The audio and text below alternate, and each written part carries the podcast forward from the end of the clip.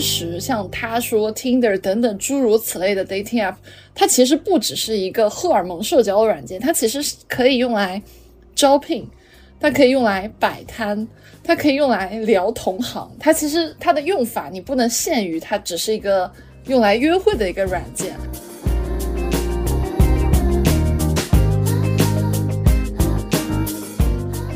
大家不要污名化 dating app 软件，就很多人会说啊，你一个女生你玩约会软件，或者说你一个男生你玩约会软件，你就是不好的人，你就非正人君子。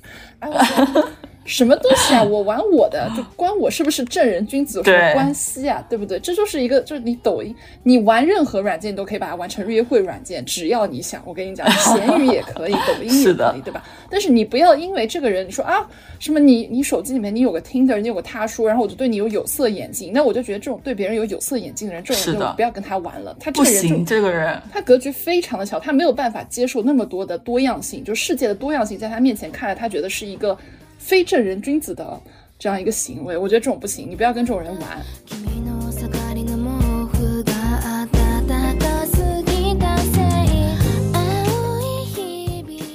要对用这个东西抱有过高的期待，比如说。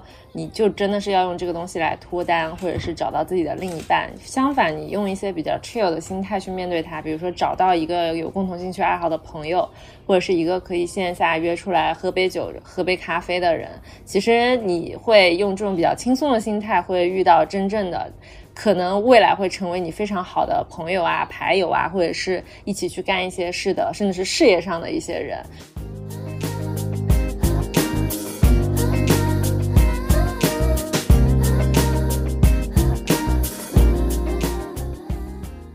Hello，大家好，我是旺仔可可糖，我是潇潇，我是西兰花，欢迎收听《末日狂花》。本期节目呢，我们请到了知名 UP 主老蒋巨靠谱来和我们一起聊聊 dating app，也就是约会软件这个话题。期待从男生女生不同的视角碰撞出一些奇妙的火花。先请老蒋给我们打个招呼吧。大家好，我是播客混子，到处串场的老蒋最靠谱。呃，我在知识区做 UP 主，然后 dating app 这个话题其实心里有点发虚，因为用的并没有那么高频。但是我今天也呃聊一聊，争取能够把他们比较好的东西给引出来。好的，一开头就免责声明，一开始先叠甲，这是 UP 主的职业素养。好的，我是西兰发，我现在想问大家一个问题，就是大家用 dating app 多久了？用过哪些 dating app，以及你们为什么开始用 dating app 呢？先问一下科科吧。我我比较复杂，因为我是前从业者，就是我原来是做过一个 dating app 的增长运营，所以是市面上各种类型的 dating app 我都玩过。然后年限的话，可能是三四年左右。然后我用过的最多的 dating app 是他说和 Tinder。我一开始用 dating app 呢，一开始是个人兴趣，然后你就会觉得还蛮有意思的，没用过嘛，来看看上面都是什么妖魔鬼怪。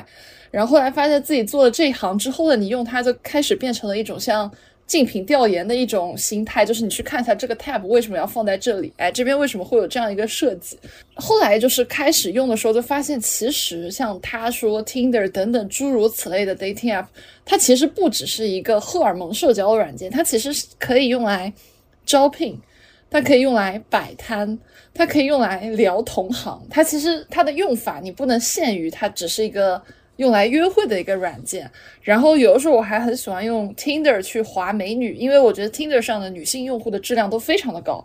然后大家的那个页面设计都会把自己设计的像小红书一样。然后我就觉得看看美女也挺好，人家还一直跟我匹配，我还蛮开心的。对。呃，科科，我想问一下，你觉得他说和 Tinder 的女性用户，谁让你更就是你觉得就是视觉效果上更好？那我其实这两个软件上女性用户，我觉得我都挺喜欢的。它可能会有一点 不太一样的，在于可能 Tinder 上的女性用户感觉留学背景的会更多。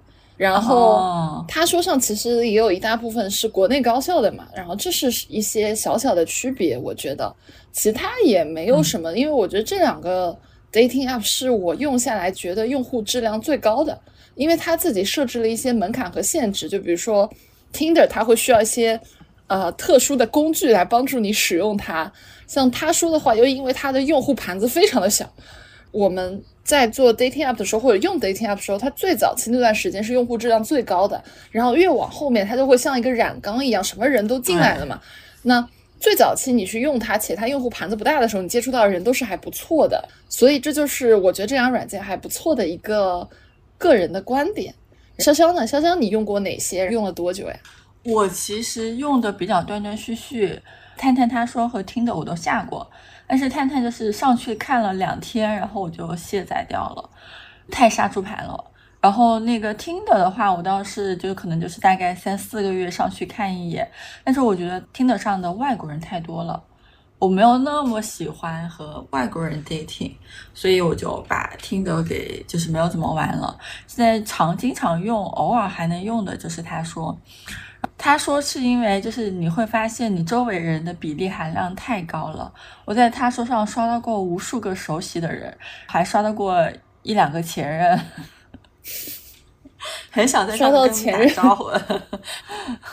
那你有没有试过跟你的前任点一个红心，然后看他有没有回红心你？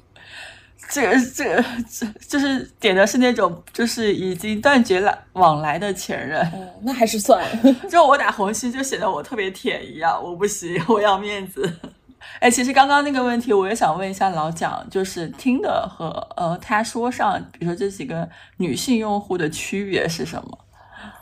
嗯，呃，他说我用的其实特别少，因为我觉得上面的太像一个职场软件了，就它不太像这个，就上面大家展示的都是自己的工作经历啊什么。它不够荷尔蒙是吗？我，对，不够荷尔蒙，太不荷尔蒙了，简直是啊！然后一上来我就浑身打一激灵，说自己还是不够努力，然后被被大家甩下了。我是用呃，其实各种软件我都用过，因为我我岁数稍微大一点嘛。然后陌陌用的非常早，大概已经至少有十二三年了。嗯，探探也用过，呃，So 也用过，还有一些早期的那种婚恋网站，就是也出于好奇心上过。啊，对对对对，就是这世纪家园、世纪家园这些东西。然后网易花田也用过，呃，橙包括 Tinder，呃，包括甚至这个同性社交软件，我也出于好奇心上过这个 Blue 的 Aloha 这些东西。然后尤其是我在二零，应该是二零二零年，我做过一次荷尔蒙社交软件的选题，然后那个时候大量的用了各种各样的软件，但是主要就是为了上去体验啊。其实还有一个 Soul，Soul 刚才可能没提。嗯，我真正比较高频使用的，最近一年可能是橙和 Nico，我会上去的多一些。其他软件大概，比如 Tinder，我可能跟那个谁一样，跟潇潇一样，就是每三四个月上去打开一下。然后陌陌已经很久很久很久没用了，啊，大概就是这么一个状况。嗯，你能讲一讲这上面用户的区别吗？用户区别我觉得很大呀，就是探探这个软件的用户，我说质量可能有点不尊重人，我我觉得男的女的都一样吧，质量可能是最差的。然后上面如果遇到真的很看上去很五环内，再加上很好看的，我会觉得它是假的。就探探这个软件，我会下意识的认为它不是真的，它是杀猪盘。然后陌陌就比较的，我觉得它普及率比较高，嗯，所以在比如说。要到了一个小县城出差，你如果说打开 Tinder，可能周围什么都没有，但是打开陌陌的话，旁边各种各样的在当地的一些从业者呀，还有各行各业的人，上面都会有。然后，呃，其实网易花田这个软件对我来说比较特殊，这个软件上面，我觉得大家女性对男性比较比较友好，因为一般软件，因为女性她每天可能收到的都是九十九加的这个消息，男的很难收到，所以。在这种筛选机制下，就是女的一般对男的都爱答不理，除非你特别的，你有很特别的点，或者你特别优秀、特别帅。网易花田就不太一样，上面的这个小姐姐大多数都比较友好，但可惜现在这个软件已经收费了，然后基本上烂掉了。我说最早期那个阶段是很好的，呃呃，橙上面也是我最近这最近一年用的比较舒服的软件。我觉得刚才科科说的一点特别好，就是这也是我的一个认知，就是至少在国内这种软件只要开始走向大众化。不用走向大众，稍微破圈一点点就就完蛋了。成的一个原因是这个极客做的东西都小而美嘛，然后可能用户真的没有多少。然后又集中在大城市，那你这么小的圈层，它的用户质量各方面就能保证，它就就能保证你和它是同频的，所以这个体验好在这里。呃，Nico 上的小孩儿比较多，Nico 上大概有两类，一类是特表现欲特别强的，嗯，有点类似于偏向于网红化的这种小女孩儿，还有另外一类是这个基本不说话啊，但是可能上面有自己的隐秘的圈子和一对一认识的人的这部分人啊，可能在这个主页连一张照片都没有啊。但是 Nico 上的人我从来没有线下见过，我其实把它主要当做一个。刷刷刷的平台，就是有时候会刷一下。嗯，其他的哦，对，同性社交这这两个也特别不一样。Blue 的和 Aloha，Aloha 其实比较的，我觉得上面的质量比较高，然后能看到他们拍照啊，各方面都是，就是怎么说呢？我第一次用 Aloha 大概是在于二零二零一七年吧，可能。然后当时就很震惊，觉得为什么这个弯男们看着能拍出来照片能这么好看？为什么这么会自拍？我还稍稍微学了一下自拍技巧，然后发现直男群体实在是费拉不堪，就完全不行。但是 Blue 的让我没有这么强的隔阂感，因为 Blue 的上面就是什么人都有，也有这种大叔比我还不会拍照，是什么都有啊。反正我觉得这个在在荷尔蒙社交软件上，各个平台的用户差异比其他的互联网平台要大得多。是的，是的，就是大家其他的平台还是基于同圈层的熟人式的社交。但是就是 dating app 就全纯靠认识陌生人，我还是很震惊于老蒋竟然用过 Blue D 跟 Aloha。啊，对，Aloha 就是我有一阵儿在上面接触到，二零一六一七年对我们来说接触 gay 其实不那么容易，就我不是有很多很多 gay 朋友的那种人，所以我上面其实发现新世界。尤其是有一次去泰国玩，然后在曼谷刷，发现有大量的中国人在用这个恋，而且长得都很好看。然后有一阵儿我还实验性的学习了一下他们的拍摄技巧，大概明白他们的喜好是什么。我还在上面还发了得有个呃四五张照片，然后获得了非常多的赞，心里还有点成就感。所以这个这个大概就是纯玩的，纯在上面就是猎奇的这么一个软件吧。哎，那你在上面有跟人匹配上吗？匹配过呀，匹配过呀，但是不太敢聊，因为。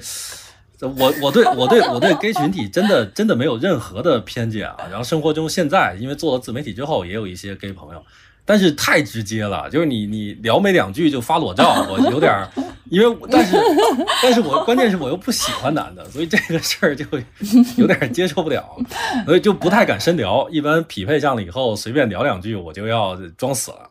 哎，是不是人家给你发完裸照，然后他又问那你的呢？就我都不知道该回什么，我就说你身材真好，真厉害。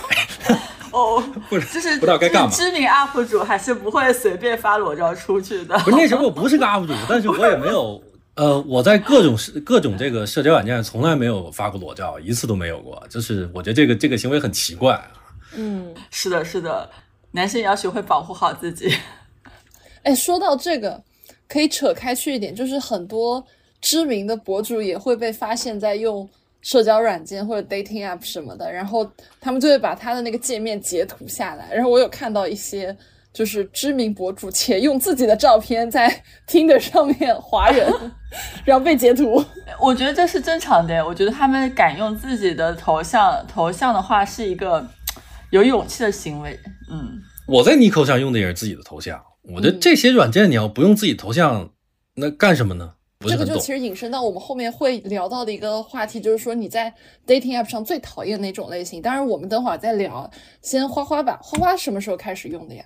呃，其实我是读研究生的时候在香港，然后那个时候社交范围非常的闭塞，然后没有什么朋友。在香港的时候用的其实比较多的是 Tinder，回到大陆以后。用的比较多就是他说，但是我用他说就是有一个特别神奇的功能，就是我用他说不是用来找对象的，我是用来找牌友的，因为我辗转过非常多城市，然后我又特别喜欢打牌打德扑，但是我又找不到牌友，所以我就会在他说的页面上写无数句，就是很爱打德扑，有没有牌友之类的，然后会在上面写明我不脱单不谈恋爱，我只是来找打牌的牌友，对，然后之前我因为。工作的原因，然后我接过 Soul 的一个 offer，所以在接那个 offer 之前，其实我对 Soul 就是我自己没有用过，直到我面那家公司的时候，我深度的使用和了解了一下。但了解完的就是结果，就是我觉得这个 app 跟我八字不合，就是我觉得用所有的。手机 app 对我来说最重要的一点，可能因为我是个颜狗，就是我必须看到照片。就是我对所有没有任何真实的本人照片的社交软件，我天生的有一种嫌弃跟排斥。所以 So 我也不行，就是而且 So 那个界面我一进去就觉得好复杂，它感觉就是每个 tab。对它每个 tab 背后的运营都好像想办法让我一定要给它那个 tab 增加一个点击功能太多，然后他们就每每一个功能都想要先抓住我的眼球，然后我就觉得特别的繁复，然后我就删了，我就觉得好像不适合我，我喜欢那种简单一点的界面。所以是不是你也不够年轻了？我感觉，我觉得是 越年轻的软件越是那种呃非常繁复，然后眼花缭乱。就是所有小孩都喜欢 QQ，对，然后呃，像我就觉得微信比 QQ 好，小孩都不理解，因为 QQ 上面的功能实在太多了，可能这是一个差别吧。嗯嗯，是的，是的。我们就第二个问题就是，大家可不可以说一下，就是你在 dating app 就用约会软件的时候遇到的比较有意思的故事？你可以讲个奇葩的，也可以讲个 drama 的，也可以讲个那种比较温情的，或者会让你觉得哦，世界那么小的这种故事。潇潇先来吧。我讲两个吧，然后我觉得这个故事可能是我的锅，就是我在他说上刷到了一个人，我觉得就是这里要先避一个雷，就是所有在他说上不露脸的人，我给大家奉劝就是不要见，以及不要线下见，也没有必要再刷他，就是不露脸的人，这确实是一个非常不好的点。但是因为他当时是有一张拍了一张雪场的照片，然后那个就是他露了一半的脸。觉得说他嗯也没有那么就好像也还行，然后我就去 match 了，match 了之后，呃，开始在微信上聊的还 OK，就是因为我问他的第一个问题就是，因为我在探书上有一个设置，就是分享一个你最近看到的有意思的段子，然后我觉得他讲那个段子是很有意思的，真的有笑到我，就我后来就是跟他线下吃了一个饭，但是我就在我见他的第一面的时候，我就意识到了这个人不是我的菜。但是我又不能扭头就走，对吧？因为我中间我还在微信上问看问过，我说你朋友圈为什么没有照片呀？他说他不喜欢发照片。然后我偶尔还发过那种照片看看这种话，然后然后也没有发照片。后但是我在线下见到的时候，就发现这个人确实是不是我的类型，但他其实是一家广告公司的老板。就是强把着那顿饭扭成了一个商务局，聊聊啊，你们最近在做什么客户啊？你们这个客户是怎么做的呀？然后我之前做过什么客户啊？什么不，就是大概就分享了一下。分享下，分到最后的时候，我确实是有点坐不住了。正巧那一天是我们上首页的那一天，我就跟他说：“我说我们最近嗯账号爆，就是流量爆了，我要回去处理一下这个问题。”然后我就中途逃跑了。我觉得这个是行为，我就觉得，嗯，我自己感觉到有点不好意思，但是确实是没办法。我我觉得我坚持了一个小时已经 OK 了。啊，这种局超级累的，我能理解。你觉得对方是一个正常人，但是呢，他不是你的类型，就是完全不是你的类型的时候，你很。你就说约晚饭确实是一个有风险的行为，所以我就是觉得我们之前讲那个建议很好，约杯咖啡吧，咖啡能控制在二十分钟之内。然后这第一个很有意思的事情，然后第二个就是，嗯，呃，因为我正好我他说上设置的问题就是分享一个你最近看到有意思的段子嘛，然后我就很神奇的刷到了知名脱口秀演员和喜剧公司的老板，哦，我就感受到了一丝丝许愿的魔力，有多知名啊？就是。仅次于效果，哦，那仅次于效果不就是那 那几家吗？可以，对，就是可以，他他是我就感受到了匹配上了，但是这位老板就确实是没有打算在 dating app 上讲段子。哦，他会觉得这是他的工作，然后就是他的工作本身就是讲段子，但是你在一个他放松的地方还让他讲段子，他会觉得哎，好像有点不太对。是的，是的，对。然后后来我们就加了微信，然后很友好的聊了一会儿之后，我就说：“你们下次有线下录制可以赠票吗？” 很好笑，很好笑。对对对，然后我赠票了吗？没有没有，因为在异地，突然就知道了是哪一家公司是吗？对啊，朋友们，仅次于效果不在上海，还有哪家？但是这个说明说明这个 app 上真的可以认识到一些很有意思的人，就是这是上面的人他的这个这个词可能没有那么准确，就是质量或者是他的那个和你的相关程度还是还是 OK 的。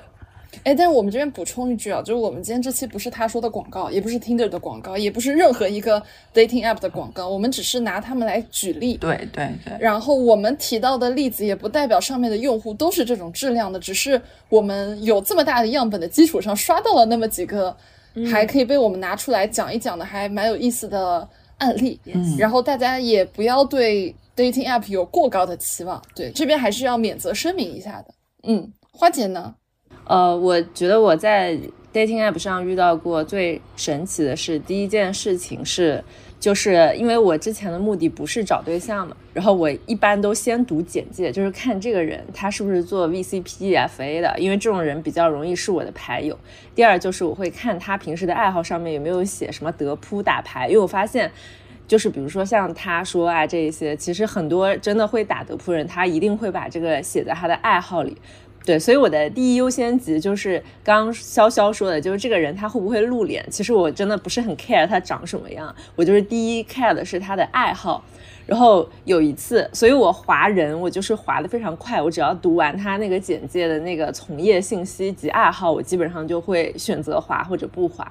然后有一次我是闭着眼睛划，然后划了一些。有德扑爱好的人，然后一般都是双方 match 了以后，我们再开始聊天嘛。然后就呃 match 了一个人以后，他开始跟我聊，就好像跟我很熟的样子。然后我就发了一堆问号，然后我想说这个人怎么这么没礼貌，一开始就问了一些这么奇怪的问题。然后他又说了几句话以后，就是好像跟我很熟，然后就问了一句我们认识吗？然后我又我返回去看了几张他的照片，我觉得我不认识他。然后他说我们认识呀，我说我怎么认不出来？然后他就回了一句扎心了，然后他就再也没有在这个 app 上跟我讲话，然后我至今不知道他是谁。然后我翻了一下我的朋友圈，我好像知道他是谁，但是后来还是没有认出来。然后我就想的是啊，这个。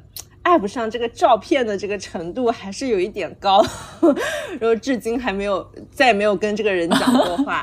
第二个有意思的事情是，就之前有一个男生，然后就是我们两个是在线下认识的，但是呃，他有一些些就是跟我发展关系的意思，但是被我非常礼貌的拒绝了，然后两个人的关系有点尴尬，估计男生比较好面子嘛，然后就把我删掉了。删掉了以后，然后有一天就是我在那个 dating app 上，又因为没有仔细看人的照片，只看了那个资料以后，我就把它右滑，没有想到又 match 了。他又在 dating app 上问我，对他说你最近还好吗？然后我头上又冒出了一个问号，我说这又是谁？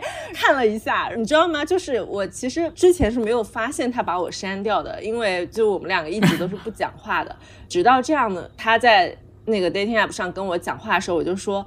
然后我们我们还是寒暄和聊了几句的，然后我就问我说我们为什么要在这个 app 上聊？这个体验很差。我说这个 app 又没有提示。我说我们可以微信上聊的时候，我才发现他已经把我删掉了，就是很久以前，因为自尊心受挫，然后把我删了。然后这又是很尴尬的一件事。不过最尴尬的事情是有一次我在那个 dating app 上刷到了我的闺蜜，非常非常好的从小一起长大那种发小型的闺蜜的男朋友。他们两个已经在一起好多年了，然后我当时我就是一个震惊，然后我愣住，然后我当时矛盾了很久。就是我也很想问大家，如果你在这种 dating app 上刷到了自己好朋友的男朋友，你到底你会不会告诉你你的好朋友呢？那我肯定告诉啊，就是我是那种很坚定的劝分党。我肯定不会告诉的，我我坚定的觉得这是他的事儿。哎，不过也看我跟这个女性朋友的关系。对，很看这个我跟这个女性朋友的关系。如果是那种特别铁的那种，那我肯定告诉。嗯，而且我感觉这个可能是这个和忠不忠诚关系是不是不是绝对的联系？我也想问大家，就是如果哦你在 dating app 上刷到了自己女女性朋友的男朋友，你会不会告诉自己的女性朋友或者同性朋友？我其实在 我在有女朋友的时候，有可能也会也会看一看，对于我来说，不同的平台是有不同的意义的，就是这些平台。比如有的平台我是任何一个人都没有见过，甚至没有加过微信的，就比如说 Nico 啊，Nico 我加我加过一个微信，那那个人因为认出来我是老蒋，所以我加了他。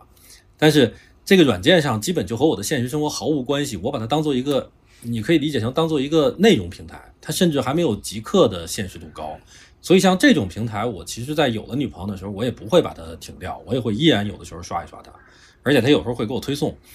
但是像比如说，呃，橙，我在有了女友之后就不太会刷了，因为橙上面我是见过差不多四五个人的，然后这个平台是真的有可能，比如大家都在上海以后就约出来吃个饭或者咖啡什么的，我一般就不会刷了。所以我觉得就是不好说这个事儿，可能挺因人而异的。我把它有时候当做一种消遣和一种，就是刷一刷，心情挺愉悦的，就仅此而已。感觉听上去是一个 UP 主的那个田野调研，就是对一些普通用户的一些田野调研。呃，我有时候下载一个 app 是，但是其实就我不知道你们有没有这种感觉，用一个 app 用久了之后，呃，哪怕是低频的，比如每周上去看一下，但是这种行为停下来是需要额外的这个对对对，额外的注意力的。我有时候就仅仅是依靠惯性继续刷了而已。我好像也不会停下来，也没有，就是呃，你会好奇，就因为我们其实现在周围的那个交际圈其实没有那么大嘛，然后你有时候会好奇别人在干什么，别人大概的生活方式和状态是什么样子的，比如说其他行业的。所以我说，有时候说他说的话，我还蛮喜欢这个。他说这个软件是因为，就像老蒋说的，他很职场，就是你可以看到，呃，律师、医生和其他的，比如说呃，金融男在上面，让他想展示的样子是什么样子的。然后你可以了解其他行业，你们这个年龄阶段的人，他大概是长一个什么样子和用什么样的方式生活。当然，这个生活的美好程度被翻了一倍，就加了杠杆，但是。大概知道人家想喜欢什么样的生活方式，或者是什喜欢什么样的一些消费方式。我就作为我们做营销的人来说，可能是一个，就是你不能说他完全为了工作，但是呢，你可以惯性的会去看一看。嗯嗯嗯，我觉得这个这个如果对于就正经说啊，对于关系来说，可能更多是一个别双标的问题吧。就假设自己会刷的话，那最好别让就你说。你不许刷，但是我可以刷，这个就就挺无聊的。嗯，然后另外就是说，可能是一个协商的问题，就对方如果一定不要的话，大家聊一聊，呃，看谁往后退一步。是的，我想到一个标准了，就是你如果对方刷是没有意见的话，那有一个东西要开放出来，就是你刷可以，那是否可以让我看你的聊天记录，就是偶尔 check 一下。就是你可以在上面刷，但是我也有，就是女朋友也有权利检查一下聊天记录。哎，但是我是那种从来不会去想要看我对象手机的人，就是我就觉得那是个潘多拉魔盒，就是你只要看了，你肯定会不爽。然后我就觉得不要看。是的，就是我也不看，但是呢，就是我有一个很 tricky 的地方是，就是我们在第一次 dating 的时候，或者是我们这。确认关系的当天的时候，我就可能想就是加一点戏，就硬要看一下他手机，就是他就看他态度让不让我看。如果他死守着不让我看，那说明就是今天搞错人了。然后，但是如果他 就是发现就是定错一个人了，然后，但是如果他就是很很 open 的说，那你看啊，看完之后，如果他态度是很很开放的，随便让我翻的，那我就翻那一次，我以后就不会再翻了。哎，我有个问题，就是如果你跟他定关系那天，然后你跟他说能不能看他手机，然后他不给你看的话，那你会当天就提分手吗？好问题，我还没有遇到过不让我看的。我我如果设想原来是这样，对，设想一下，他如果不让我看的话，完了，我又陷入纠结了，不一定会分手。嗯，那那我我再我再引申一下，就是如果你呃他让你看了，然后你打开他的，比如说微信，嗯，看到里面有两个长得明显很好看的女生的头像在跟他聊天，而且就在几分钟前，你会想到以后再去看一眼吗？嗯，不会，就是定好关系之后，我应该就不会再看了。哦，哇，那你很厉害。对，我就觉得说，如果大家确定关系之后了的话。就他呃，很他有没有开小差这个事情的话，我可以在日常生活中感受到。嗯嗯嗯，也的确是。是的，那接下来到我这边来分享我的 dating app 故事了。我感觉我的故事就显得非常的有意思，就是 我还准备了挺多的。就首先就有一个老生常谈的长 Q 的一个身高梗，就是本人的裸高有一米八，所以呢，我会在就是社交软件上面写我一米八，但是这个的意思是指我裸高一米八，但是很多男生会写他的穿鞋身高，对不对？就比如说他穿鞋身高写一八三，然后包括我有一个异性朋友跟我说，他说你知道他说这个。软件在让你填资料的时候，他会有一个小括号，就在身高那边说你可以上下谎报三公分，真的假的啊？官方努力作假是吧就？他有个小括号，然后他写，就是我不知道现在还有没有，但当时他跟我说是有的。我说哦，还有这种事情。我说那这种夸张一点的情况，不就是这个男嘉宾，比如说他写，他也写一一米八，但是他的一米八可能是穿鞋三公分，再加上谎报的三公分，which is 一米七十四，而本人写的一米八就是我的裸高是一米八，我再加上我的穿鞋，那我可能有一八三或者一八二，那我们之间的差距可能有十公分，就是。遇到过吗？之前有在那个他说上有匹配过一个，但是可能是工作方向的，但是那个男嘉宾可能身高是这种写法，所以就是见到他的时候，你可能第一反应是会觉得，你真的有一七四吗？就是会有这个感觉，你知道吗？所以当时就会觉得，是不是百分之九十的情况下，大家都会在社交软件上虚报自己的身高？哎，这个要问一下老蒋，你会吗？我不会，我不会。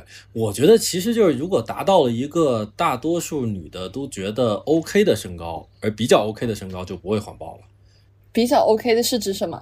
在国内差不多就是幺八零到幺八五之间，我感觉幺七六到幺七九的男的都会说自己幺八零吧，可能是因为幺八零是条线，然后幺七五也是一条线，可能幺七零到幺七五之间的男的都会说自己幺七五，但是幺八零以上的可能就会真实报了吧。我的体检时候的裸高，就是只穿袜子的裸高是幺八三，我就会写幺八三。我感受到男性对于身高这么 很精确的追求。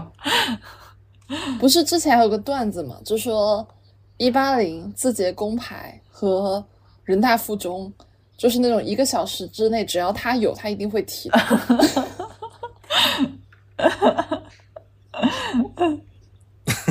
啊，那我从来不提自己的身高，我还真真不提。但是我要是人大附的，有可能会忍不住说一下。我觉得这个嗯男生的幺八零幺八零这条线，就相当于女的的幺六五这条线，然后男的的幺七五就相当于幺六差不多，差不多，我也觉得不差不多是这个意思。对，就男的如果下幺七五，可能就会觉得有点有点这个不好意思说或者怎么样啊，然后上了幺八零就有点优秀，就这么一个比较微、微妙的感觉。那我继续回到我，我用这种 dating app 还有一些比较独特的用法，就是我跟我的小伙伴们有的时候会把 dating app 当做一个玩游戏的工具，比如说，呃，我们互相换手机刷对方的 Tinder 或者刷对方的他说，然后这个时候我会发现我们俩，比如说我和我的一个男性朋友，会发现我们的审美是完全不一样的。然后我们会在那边去点一些，比如说我觉得特别好看的类型和他觉得一点都不行的类型，往往可能是同一类人，这是我觉得一个非常体现男女审美差异的一个点。然后包括说我们以前还会玩，就是那种。就举个例子，像他说和 Tinder，它的第一个界面就是你只能看到他的照片嘛，然后或者通常的时候是一张有带脸的照片，然后我们就会说说，你看这个脸，你觉得他是哪里人？然后你觉得他身高大概是在多少？然后大家就会玩一种很无聊的，你去猜一猜，如果猜对了，然后你往下滑，你会觉得很开心。然后还有一种玩法呢，就是比如说我们玩真心话大冒险。然后输了的人，就是如果他选择大冒险的话，我们会选择用他的 Tinder 去划一些一看他的介绍就很奇怪的人，就是他的介绍里面就有很多那种暗示性 emoji，然后会有一些什么就 BDSM 元素的人，然后去划了以后发那种奇怪的 emoji，这是一个大冒险惩罚的方式，是的，你这几个都挺好玩的。是吧？就是就是我们就是年轻人可能玩的比较花吧。我也我我也要和比较熟的闺蜜，然后划她的玩。对，很有意思。我跟你讲，很有意思。然后你还可以去看一下她跟哪些人去聊过天，就跟她聊天的人是什么类型。就这个事情，你可能不会给你的对象看到，但你可以给你的好好基友去分享这件事情。然后包括我还有个朋友，就是我们会，就是他说他是一个每天中午会更新一批。就是筛选池的这样一个软件嘛，然后每天中午他就会跟我说：“哎，醒一醒，开盲盒了，我们来开一下今天的二十一个人。”哎，我有个问题，嗯，我就想问一下，就是我大概能想得到，比如说，嗯，对女生来说，男生的标准和同女生的标准是不一样的，我能想到那个就是微妙的点在哪。但是对男生来说，就男生觉得男生不行和行在哪？你是说男生看女嘉宾的这个简介觉得行和不行的那个点是什么？不是，就你的兄弟帮你刷男生的时候，他说的纯容貌吧？你的兄弟帮你刷男生的时候，有刷到说你觉得不行，他觉得行的人吗？大概是什么一个画像？哎，但是他就我有一个异性朋友，他跟我说过一个不行的点，他觉得判断不行的点，然后他说二十五岁以下的不要刷。啊，确实啊，男的二十五岁以下，那得幼稚成什么样了？开个地图炮，这这是这是唯一的一条那个那个点。呃，然后我们觉得说，弟弟为什么不行呢？弟弟可以的呀。这我们还是仁者见仁啊，只是说他从一个大样本上来说，就是我的异性朋友给了我这个建议，希望评论区不要有人来杠我，因为也不是我的建议，是我异性朋友的建议。对，嗯，好的好的，我觉得这个建议挺好的。然后就比如说我去刷我朋友的，他看女生版本的那个他说或者 Tinder，然后我就会去刷一些我觉得看起来很酷的小姐姐。我朋友这时候就会 say no，他说我觉得不行。我说为什么？他说他说他很酷啊，所所以呢，所以呢，就是他还是更喜欢什么那种，就是甜一点啊，就是啊嗯嗯甜妹，但是这一类的可能女孩不一定特别喜欢，因为女孩喜欢的往往是理想自我，但是男的并不是按这个标准去去去找姑娘的。是的，是的，就会有这种。就是非常大的审美差异，就是我觉得 OK，他觉得不行，他觉得 OK，我觉得不行。就我觉得这事儿还蛮好玩，大家可以拉上你身边比较熟的异性朋友去，就是玩一玩这个。然后你也可以就是接着我刚刚说开盲盒，他说开盲盒的那个故事，就是。你每天点完红心以后，就会有一个 tab，你点进去，你就可以看到你今天给哪些用户点过红心。然后我和我的朋友们会互相截图那个界面，然后看一下他我们今天喜欢的那种类型。就大家就是一种田野调查，就很有意思，真的很有意思。说到这个，我又想到了，就是呃，很多我们比如说，因为他说这个池子太小了，我和我周围的女性朋友都会刷到同几个人。就是我们有时候会截图说这个人刷到过吗？刷到过。那个人刷到过吗？刷到过。就是因为池子太小了，真的真的就是有的时候他说你就感觉像在刷你的朋友圈一样，就是你就觉得这个人怎么好像也这么眼熟，这个人好像怎么也这么眼熟。但是，因为我我是一个微信好友五千多人的人，所以我可能会有这种想法，以及这个上面的用户基本上都是我以前干过的那些行业嘛。你就会觉得熟人比较多，然后我甚至当时会跟我的朋友说说，就我朋友他是一个传统行业的，然后我说你如果刷他说你你有红心的男嘉宾，你可以截图给我看看，说不定我认识。好可怕！我觉得他说这个风格就是一个二度朋友圈，就是在你的朋友圈之外再加一一度，然后他他的池子就这么小，好可怕！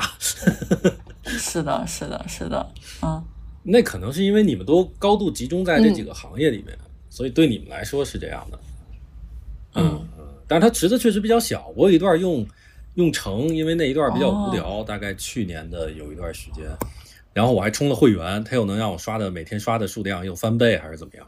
然后有一段就把上海的都给刷完了，开始给我推杭州的。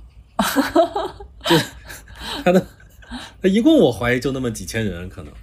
是是是，你。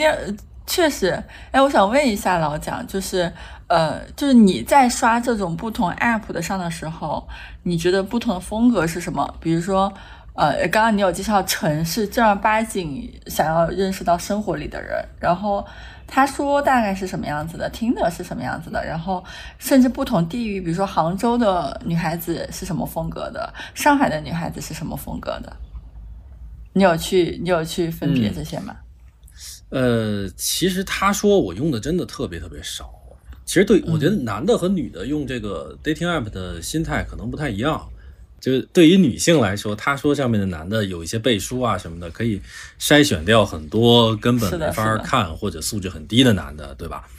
但是对于男的来说，这个心态可能不太一样。然后他说我用的很少的一个原因是我我并不是这个圈子的，其实就我之前是呃可以说媒体圈或者呃互联网圈儿，然后和那些我其实会刷一下他们上面的男的是什么样。然后我觉得我没什么竞争力，嗯，而且我可能跟大家聊也聊聊聊聊不起来，因为这个呃金融包括上海的广告圈，尤其是上海，还有包括其他的一些这这几个圈子里面，呃说着说着就出这个英文缩写，然后我还得去百度查，这个事儿就很累，然后我又 不太想对于一个完全陌生的人装作我不知道，再问他这什么意思。你说对了，这个他说我用的确实很很少，但是今天被你们有点安利了，感觉上面好像。用户很优质的样子啊，我们真的不是他说的广，这次真的不是他说的广。行行，然后那个呃成，因为他是极客这个团队做出来的嘛，然后成的一个体验是，有时候会刷到互关的好友，但是不一定知道他是，就从来没有见过他的脸，这个是一个体验。还有成上面的，呃，对我来说啊，我不知道女性体验，成上面的呃女孩是最容易约出来的。啊，我说的约出来是指线下大家喝个咖啡或者看个电影，对，或者是吃个饭。我觉得上面的用户比较友好，其实跟当年的网易花田会有点像。然后杀猪盘也不多，我觉得待会儿咱们可以聊聊就是怎么鉴别这方面的技巧啊。反正我一个都没有遇到过，所以城上面体验对我来说非常好，线下也能认识一些朋友，然后能见面，然后就就感觉很不错。这是城给我的一个感觉，他没有他说那么的精英，但是呢。往往也是五环内的人，就他也是在上海这些大城市，然后读过大学，可能读过九八五二幺，只是他没有成为某个领域中的这个 someone，所以这个用户画像对我来说，呃，挺友好的。然后 soul 我其实有也有点接触不能，可能是因为年龄的问题，我我接触 soul 的时候已已经是前两年了，前年我才接触 soul，然后这个软件给我的隔阂感觉比较大，就上面什么人都有，然后很多的这个大学生。呃，而且，嗯，大学生是真的多。对，然后我就不知道，有时候不知道该该聊什么。上面我和刚才不知道谁谁说了，这个 So 上面的玩法很多，对我来说它也是个干扰，又有什么语音房，又这个那个的，我就有点呃进不进去。然后像这个探探和陌陌，其实我有一个很大的感受，我有时候不知道该怎么开口，因为我是一个线下并不会社恐的人。线下见到，尤其是一对一的这种社交，我觉得很好，而且我还很享受这个过程。但是线上给我一个感觉，有时候会让我觉得不太舒服。就是我能够理解你们，你们在上面每天都是大量的这个私信、大量的消息，但是对我来说，就是有一种我必须得表现的超级超级有趣，不然就不会理我。对方可能要去带这种非常审视的态度去看你，而且你的机会也就是两到三句话。然后还有一点呢，是比如说陌陌和探探上面，探探我用的很少啊，陌陌用过一段时间，然后上面会写着那个不喜欢查户口的人，所以我就会非常疑惑，这些软件上面只有你的一些脸，你又不许查户口，那聊什么呢？我我确实不太适应这样的东西，我把它叫没有素材的聊天儿就有的男的可能比较擅长，就左一句右一句，然后瞎扯一下。包括说一下最近讲个段子什么的，但是这方面的聊天我完全不擅长，所以这些软件对我来说体验就很差。我希望是大家有一个有一个话题，有一个非常实在的话题，比如说对于一个事情怎么看，或者对于一个电影、对于一个书、对于一个领域、对于什么都可以，包括对于你、对于我在了解多了以后，再大家说一下生活经历什么的，怎么都行。但是这种完全没有素材的聊天，我真不会。这这这个我我不知道你们有没有答案，反正。对我来说，又不能查户口，又没有对方的，又没有足够多的信息，我就不会展开对话了。然后，Tinder 这个平台上面，我觉得其实大家的就上海是一个很有意思的地方。呃，不管是呃感情还是什么方面，我觉得大家都比较多元，各种各样的感情方式呃都有。然后 soul 在这方面是一个异常多元的地方，我觉得这个是一个比较比较好的。嗯，但是还有一点就是不太好的，还是说我刷到上面的同性，我也感觉竞争力不强。就大家都是戴着墨镜，而且都健身，光是这一点我就已经很不行了啊，因为我我不健身，就我不会拍那种很起范儿的照片儿。所以我有时候刷到这个呃 Tinder 上的男性用户，会觉得有点沮丧，就是好像我这类型的没有什么市场。所以 Tinder 我主要用来看人，几乎没有和人这个匹配过之后聊太多的。对，这是我对这几个平台的刻板印象。哎，我感觉是的，我感觉很多点我都觉得跟你有，就是对，就是这个点的那种感觉。对，是。然后我发现，确实男性的他的体验感其实没有那么好的原因，是因为很多真正我觉得靠谱的呃男性，或者是说他就是是一个正我们正常生活中会接触到的一个男生，他其实不会特别的去。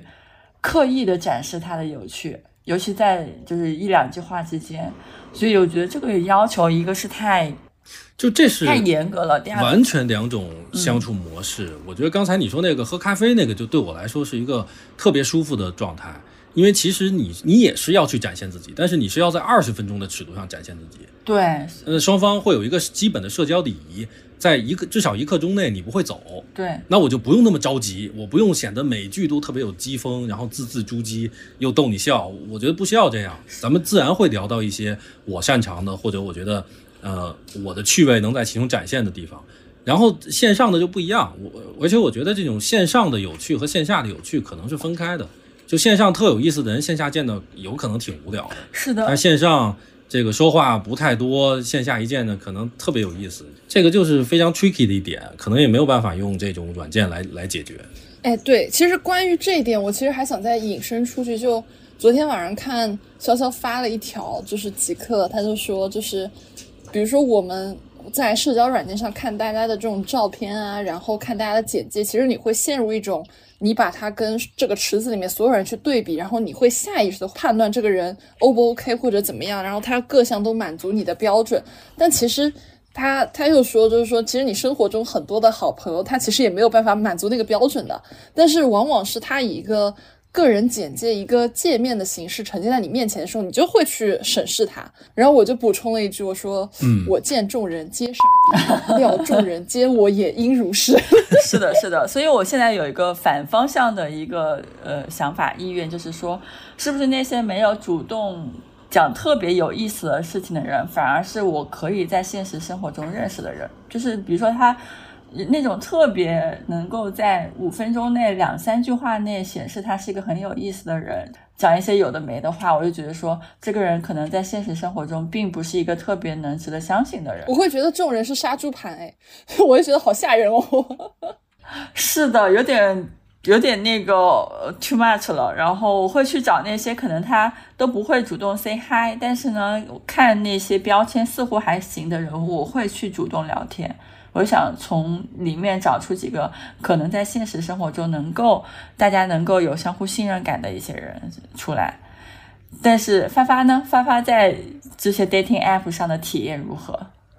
我觉得所有的 dating app 给我的最大的收获就是找到了我的 牌友，其他的收获就可以忽略不计，真的。但是我在上面找到的牌友的数量就是。已经属于是我现在的手和脚在加在一起都已经数不清的程度了。然后还有很多人就是跟我成为了就是很长期的，或者说后面玩的很好的朋友。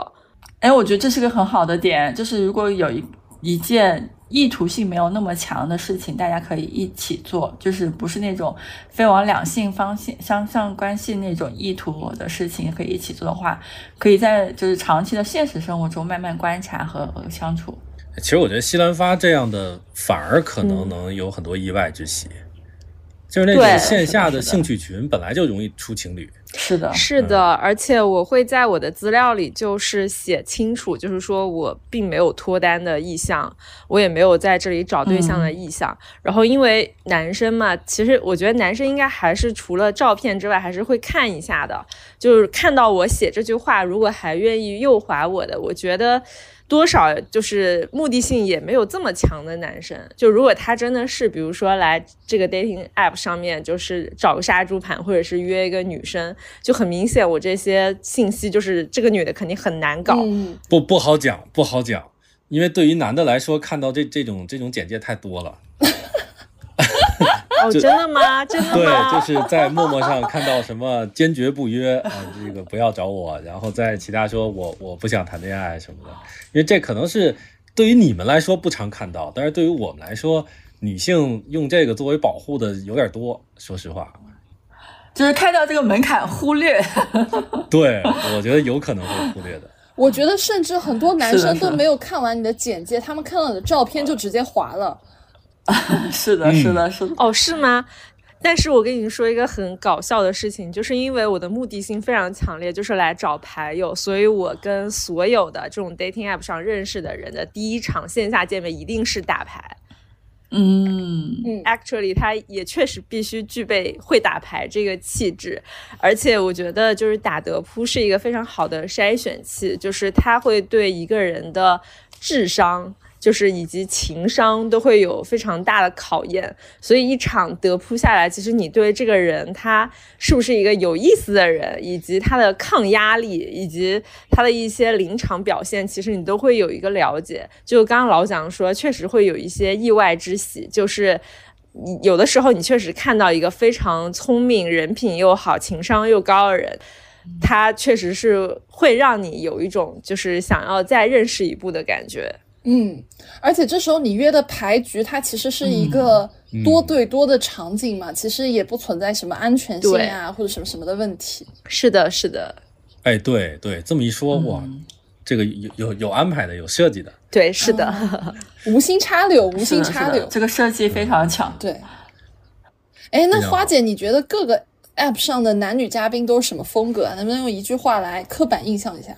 呃，我觉得，比如说，他说他给我的刻板印象就是海归男和 QS 五十的名校男，以及清华北大男，就是清华北大男真的刷的太多了，我真的很奇怪，就是为什么就是我被上海可以在上海看到这么多清华北大的，我就真的很很疑惑，我真的怀疑这个是不是他们校友圈有什么独特的风俗？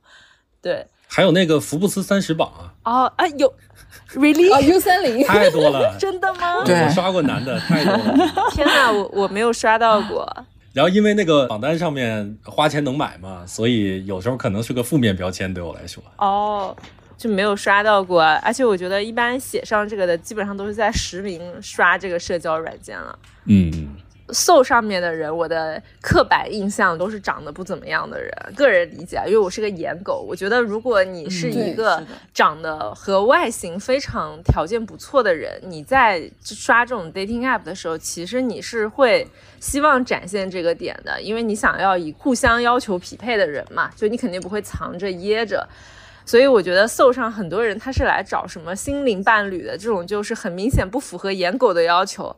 然后 Tinder 上，其实我就是从香港回到大陆的时候，其实我就不怎么刷 Tinder 了，因为我觉得在大陆用 Tinder 的人的目的性还是比较强的。你刷一个 dating app，你还得开个 VPN，大概率是个海归男，然后有可能他的目的非常的不纯粹。探探和陌陌，我觉得对我来说，就是我的手机里是没有这两个 app 的。我觉得在用这两个软件的男生，估计比较 loser，以及可能想要白嫖一些女生，就是约出来以后目的性特别强的那种。所以总结就是没有一个好的，是吗？啊，还 就有啊，就是他说其实是学历比较高，然后 Tinder 一般也是海归回来，只不过他们没有这么严肃或者认真的交友意向。对，啊，懂了懂了。那我来刻板印象一波，就是把话筒交在科科堂这里。我觉得他说给我的第一印象就是金融男特别多，一级、二级量化，然后各种有的没的币圈，啊，币圈 特别多。还有就是 Soul 的话，对我来说，我对他的刻板印象就是年龄特别小，就是感觉上面跟玩 QQ 空间的人是重合度很高的，因为它的功能太复杂了。就像刚刚老蒋说，我没有办法理解这些嗯功能为什么要那么多，我就是也属于玩不会这些功能。我就觉得上面的人，就是如果他能钻研好这些功能怎么玩，那应该还在读书吧，可能时间就会稍微多一点。然后还有一个东西叫积木，积木呢，我对它的印象就是也是年龄很小，但是我对它的另外一个刻板印象是年龄很小的非主流。你在上面刷到那种比较非主流类型的男男女女的概率会很大。还有一个就是公路商店的社交 app，也是比较亚，嗯，就是叫亚，叫什么？就公路商店的 app 就叫公路商店啊，上面有社交模块是吗？它早年是有，但是我不知道现在有没有。就我原来做 dating app 的增长的时候，我是看过公路商店它是有的。好的，然后现在可能改了，嗯嗯。然后还有 Tinder，Tinder 对我来说，它它真的生态很丰富。首先，我觉得它是一个需要梯子的杀猪盘聚集地。其次是你可以在上面学习很多很多 emoji 的用法，有些 emoji 你都不知道它背后是这个意思，就是比如说舌头，比如说汗水，就再说下去就要开车的内容。汗水是什么意思？哦，我不能跟你说，我等会儿线下跟你说。对，好的好的，还有一个就是，就是你在 Tinder 上，你可以看到很多女生就是为了避免被约嘛，就那个约，然后她会有很多种说不约的说法。就是比如说你一个 emoji 一个一个小人儿一个叉，然后 O N S，然后或者说就是说不约，或者说约的滚，或者怎么怎么样，就是你会看到大家就会去加这样一句话，然后这句话有非常多的变种，当时就会觉得中国语言博大精深。反正我上去就是看这种东西，然后接下来就是探探，探探陌陌呢，其实对我来说就是非常下沉，它是一个我觉得就像一个 app，它出圈到最后，它里面的人都非常的。混乱一样，它是一个杀猪盘的聚集地，所以其实我觉得可能也是我们很多听众不会去用的一些，但是我觉得可能一些非一线城市的朋友们还是会用，因为它的样本足够大。因为你如果不在一线城市，你刷到的可能不是那么多。就像刚刚老蒋说的城，就是城的话，它上面比如说用户都在一二线城市的话，那你在三线城市你可能就刷不到一些用户了，它的池子特别小。所以我的这些视角只是基于我是一个前金融行业从业者，然后我生活在上海的这样一个刻板印象。所以如果我说的有不对，那也只是我的观点。对，你怎么也叠上甲了？我怕了，我怕了。听完以后被你安利了积木，因为上面有很多年龄很小的非主流，实在太好玩了，特别好作为 做人类观察。我最喜欢去那种飞比较多的地方。飞和亚比较多的地方，你你是那种会坐在公路商店门口的那个马路牙子上喝啤酒的人吗？我是会在他对面喝啤酒，然后看别人喝啤酒，猜他们是什么关系的人。哦，下次带我一起，我也想玩这个。好的，我们去做人类观察。对，非常好玩。其实 Nico Nico 跟这个感觉有点像，上面的飞和亚也很多。你们为什么不用 Nico 啊？我很奇怪。没有时间吧？哦，Nico 其实挺火的，现在啊，你们会切换自己的性别去看同性的照片和资料是什么样的吗？啊，我先说好了，我其实之前不太会，但是偶尔会会一下。这个会的节点是在于哪里呢？就是。当我想搞商务局的时候，我就会去 切换一下性别，然后去认识一下同行。因为你知道，在上海这个地方，就基本上很多刷 dating app 的女孩子，都是一些做美妆、做市场、做 PR 的品牌同行的女生。所以，当你切换性别的时候，你会收获无数个甲方乙方。哦，对哦，因为因为很多品牌总监都是用那个软件的。是，然后你还记得吗？就是上次我们有一个朋友说，一个 gay 的朋友说，当他想认识甲方的时候，他就会上上那个 Blue D 上面去刷一下，这是一个职场的小技巧。好羡慕你们呀！我我作为直男，刷到那个同样的直男 质量都不太行，没有什么想认识的欲望。不是你这句话蕴含了很多意思。你作为一个直男，刷到直男的质量不太行，那你为什么要羡慕我们呢？你不应该。同情我们，不是羡慕你们，就是如果是弯男的话，那么也能刷到很高质量的人，你们也可以刷到很高质量的同样的人，这样就是很好的一种社交手段呀。但是对于我来说不行。嗯，这倒是，就是我我有一段时间把我的 Tinder 和我的他说全部在设置里面把。就是筛选对象，就我那个池子全部放到了女生的那个池子里面，然后我就发现质量好高啊！大家真的每一张照片都很好看，然后简介写的也很有意思。虽然就是你你可能跟他匹配上，只是加个微信或者怎么样，就躺在你的朋友圈里，你们互相点赞一下，但是那个感觉非常的赏心悦目。就你把这个设置切换成男生的时候，你会觉得。你很想教他去怎么样把这些东西美化一下，你知道吗？很想就男性转版了，想当一回爹的感觉。对，就是你要克制住自己忍这种，不住就是特别是你刷完一个女生版本的时候，你再去看一些男生的他的照片呀、个人简介呀等等，你会觉得落差非常的大。嗯，你说服我了，我已经把他说的那个女生也开放出来了。对，然后说不定我们俩就互相刷到了。哎，我有个问题，你们会就是比如说刷同性的时候，因为同性的质量非常高而有一些危机感吗？以前会，会的，会的，会的，男生不会啊更多是感觉自己格格不入，会有危机感。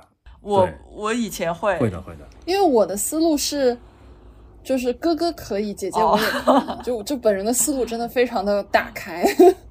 真的很打开。花姐，你会有吗？你说我转变成女生去刷女生吗？你不是，就是你刚刚那个问题，你会有危机感吗？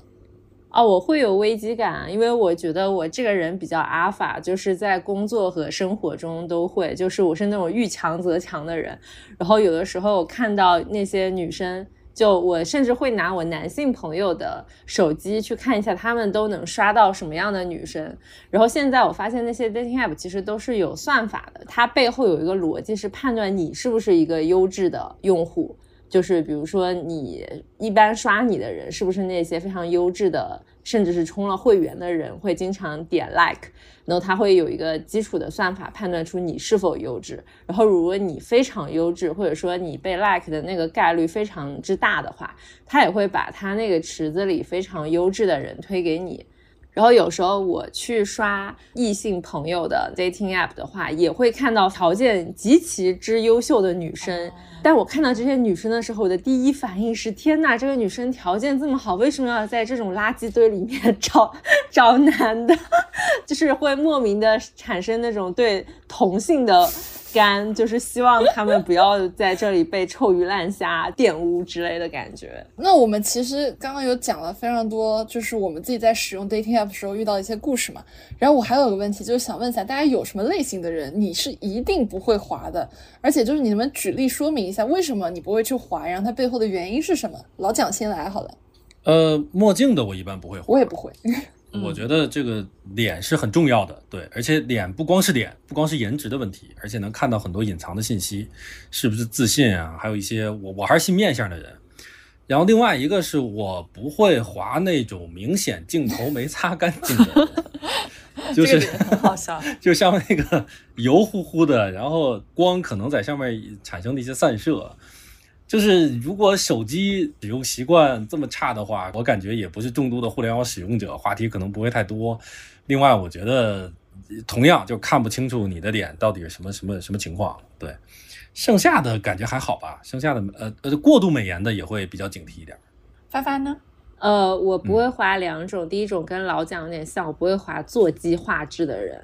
我觉得都二零二三年了，就是大家手机像素应该都还行吧，就再便宜的手机像素应该也不至于到那种，就是你哪怕在网上找个假图的像素，可能都比这东西高，就是你会很不理解为什么还有这种照片出现。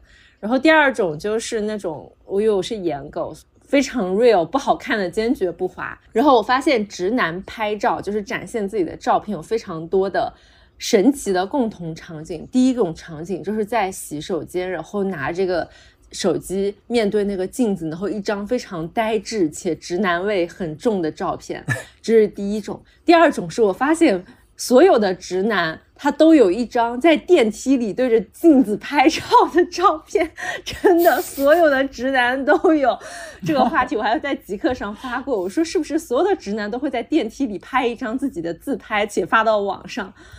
然后发现是的，然后评论区巨多。他说你怎么知道？一般有这样的照片，气质过于 real 的那种巨大的真实的冲击感给我，就是我我有时候我是不敢滑的。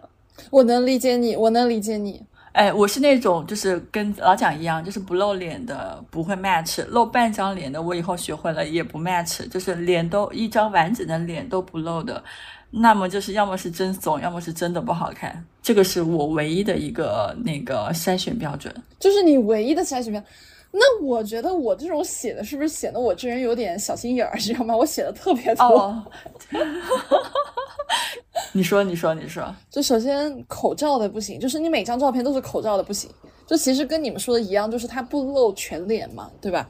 然后其次，其次就是每张照片有墨镜的也不行，每一张照片放的都是背影的也不行。然后喜欢晒那种跟大佬合照的那种人，我觉得不行。还有那种喜欢在酒店自拍，就是你看他背景就是酒店浴室或者酒店房间的，不行。这心里第一反应是。场景那么多，为什么你一定要选一张你在酒店的自拍照放上来呢？对吧？你正常一点，你们家的这种背景也可以。但为什么你一定要放张一看就是酒店的这种照片？我觉得这个人就是很奇怪，真的很奇怪。然后还有就是一上来，他每张照片里面都有个大 logo，无论是表，无论是车，无论是衣服或者什么样这种大 logo 的，我也不行。还有一个是我一个小小的个人的，当然也是我的异性朋友跟我讲的一个点，就是大家可以。有一些小开车，就是很多男的喜欢在 dating app 上面晒自己的在健身房的照片，然后我就去观察，如果他只练上半身，就是他只练手臂呀、胸啊什么的，不练腿的这种都不行。这是一种开车程度上的不行，懂的都懂，好吧？我这边点到为止。还有一点呢，就是一看就是网图的人，我觉得不行。就比如说你这张晒的一些图，你一看就觉得我肯定在哪儿看过，就不是一个。非摄影的人，他能拍出来的图，我觉得不行。然后还有就是加了微信之后，你发现他朋友圈开了三天前没有任何内容的人，我觉得聊不下去。这种是我连跟他找一个话题我都不知道怎么聊的人。我们刚刚其实前面说说了很多，就是哪些人是你不会滑的，然后哪些是你比可能就是大家不会滑的，后面的心理状态是什么？然后我觉得所有的人刷 dating app 可能是有一个 downside 是特别要注意的，就是不要被骗，以及要保护好自己。那大家有什么小的 tips 是推荐给我们的听友，让他可以一眼辨出这个人是个杀猪盘，是个骗子的？我先来。可可糖举手，可可可可糖举手发言，就是我觉得那种过分暴露自己财富地位的人，你要警惕。他为什么要给你晒这个东西呢？对吧？他会不会下一句跟你说：“来，哥带你赚钱，但是你先把这个钱打在哥的账户上，哥教你炒股，教你炒币，对吧？你想成为哥跟哥一样有钱的人，你就要 follow 我的我的这种做法。”这种情况下，朋友们，天上没有掉馅饼的事情。一个男的有钱，不代表他会愿意给你花钱，且他可能会带你坑钱。就是我自己浅薄的一些辨别杀猪盘，就是很多人他是的容易被这种杀猪盘骗，是因为他可能因为那个杀猪盘的人给他描绘了一个非常完美的形象，就是觉得这个人有钱多情帅气，对吧？但是这种男的朋友们，他怎么会出现在 dating app 上呢？他生活中一定有很多女人，就是在他身边的嘛，对吧？嗯，老蒋呢？从男性视角分析，呃，我觉得一个是我会警惕把这种软件上面的自己内容化的人，就是你一看他像一个他像一个网红在上面发网红类的内容，这个是是我比较警惕的，因为更多的人可能是展现一下自我，然后他想交朋友。但是如果他呃把自己的这个账号完全内容化了，他可能就想吸引关注，然后去进行一些转化，这个是有问题的。另外一个是我会看呃不同照片之间的风格和清晰度是不是能够配得上的。哦，这个有道理。哦，好对，因为这个是能看你是不是网图。比如说有的人他可能脸找的是一个人，另外一个身材就是没不露脸的找的是另外一张网图。然后包括晒自己家房子或者自己一个什么什么什么场景，又是另一张，那么有时候就会露出破绽，就这个风格明显就不是一根拍的，这我基本就会略过了。对，这里我插一句，就是有一次一个听了我们播客的那个小姐妹来加我，然后她就那时候加我还问了我一个问题，她说：“哎，我看你公众号上你以前发过一张图。”他说：“这张图是你自己拍的吗？”我说：“对，是我自己拍。”他说：“他之前在 dating app 上刷到一个男的，然后那个男的把这张图发给他，说是他拍的。然后他当时还夸那个男的摄影技术很好。”我说：“天哪，那你今天今天找到了本尊哎！” 天哪，就是很容易被盗图，你知道吗？就我有遇到过盗图的，就是我。在那个我忘了是听的还是哪个滑到了一个我觉得特别帅的男生，但是我知道那个图肯定是盗的，因为帅的太统一了。我觉得只有网红和明星才会拍那种一整套所有的那种网红图摆拍图。我就好奇心作祟，我就问，我就 match 了他，我就问他。嗯，这是你本人吗？就是我不知道我为什么那么好奇。然后他说不是，我说但能不能发一下你本人的照片？然后他给我发一下本人的照片，我果断的取消了 match。啊，太好笑了！你们这个对话让我很无语，因为我所有的照片都是网红，因为我比较好看的照片确实都是接商单拍出来的，就我是一个自拍水平非常差的人。你可能会被真的很多男生当杀 杀猪盘给。对，是的，而且一叫就叫出来打牌输钱，确实听起来也很像杀猪盘。那你确实有可能会被认为是盗图，虽然它真的是你自己的。所以花姐，你会怎么判断杀猪盘？我觉得杀猪盘第一个是我很讨厌爹味重的，就是之前我在极客上发过一个超级搞笑的一句话，就是受到了很多认可，是就是爹味很重的一句典型代表词是，那我要来考考你，真的就是这句话爹味巨重，然后我非常非常讨厌这种话。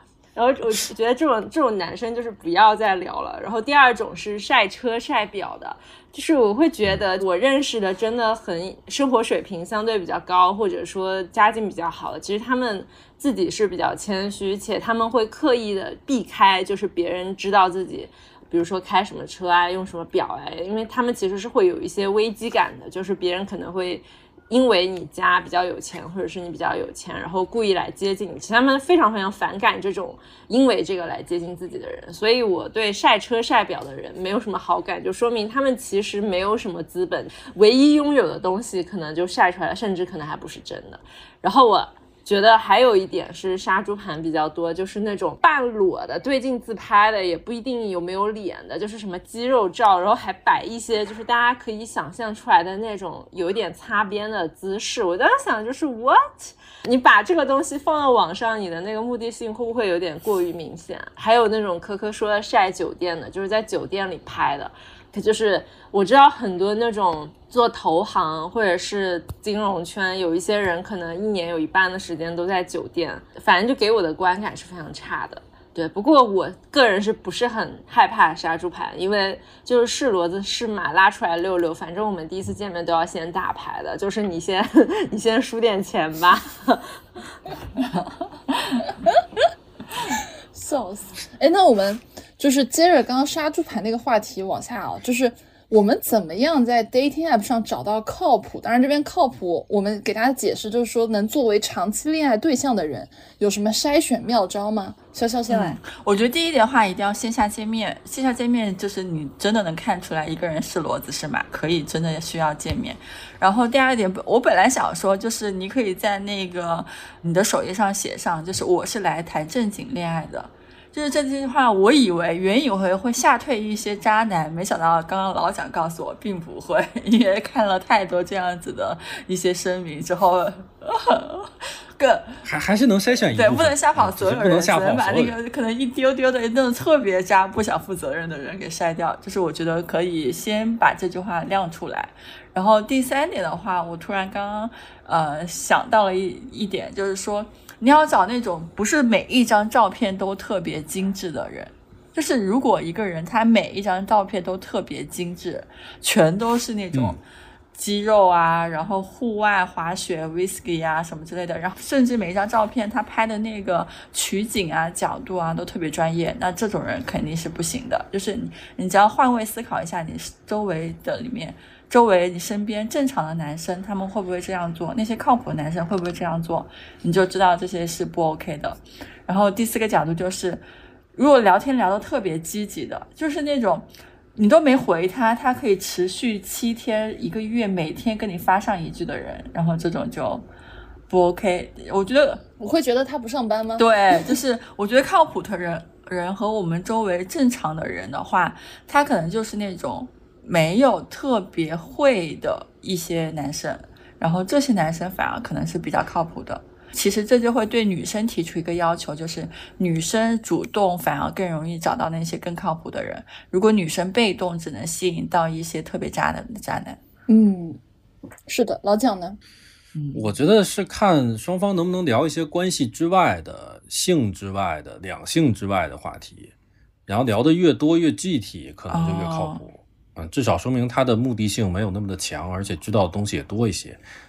你可以举例一下吗？什么具体的问题？比如说，你们要是聊到了，就很多人会把爱好当做一个开场，但是其实可以试着筛选一下，能不能把这个他假如说自己喜欢美剧，能不能就美剧真的往下聊下去？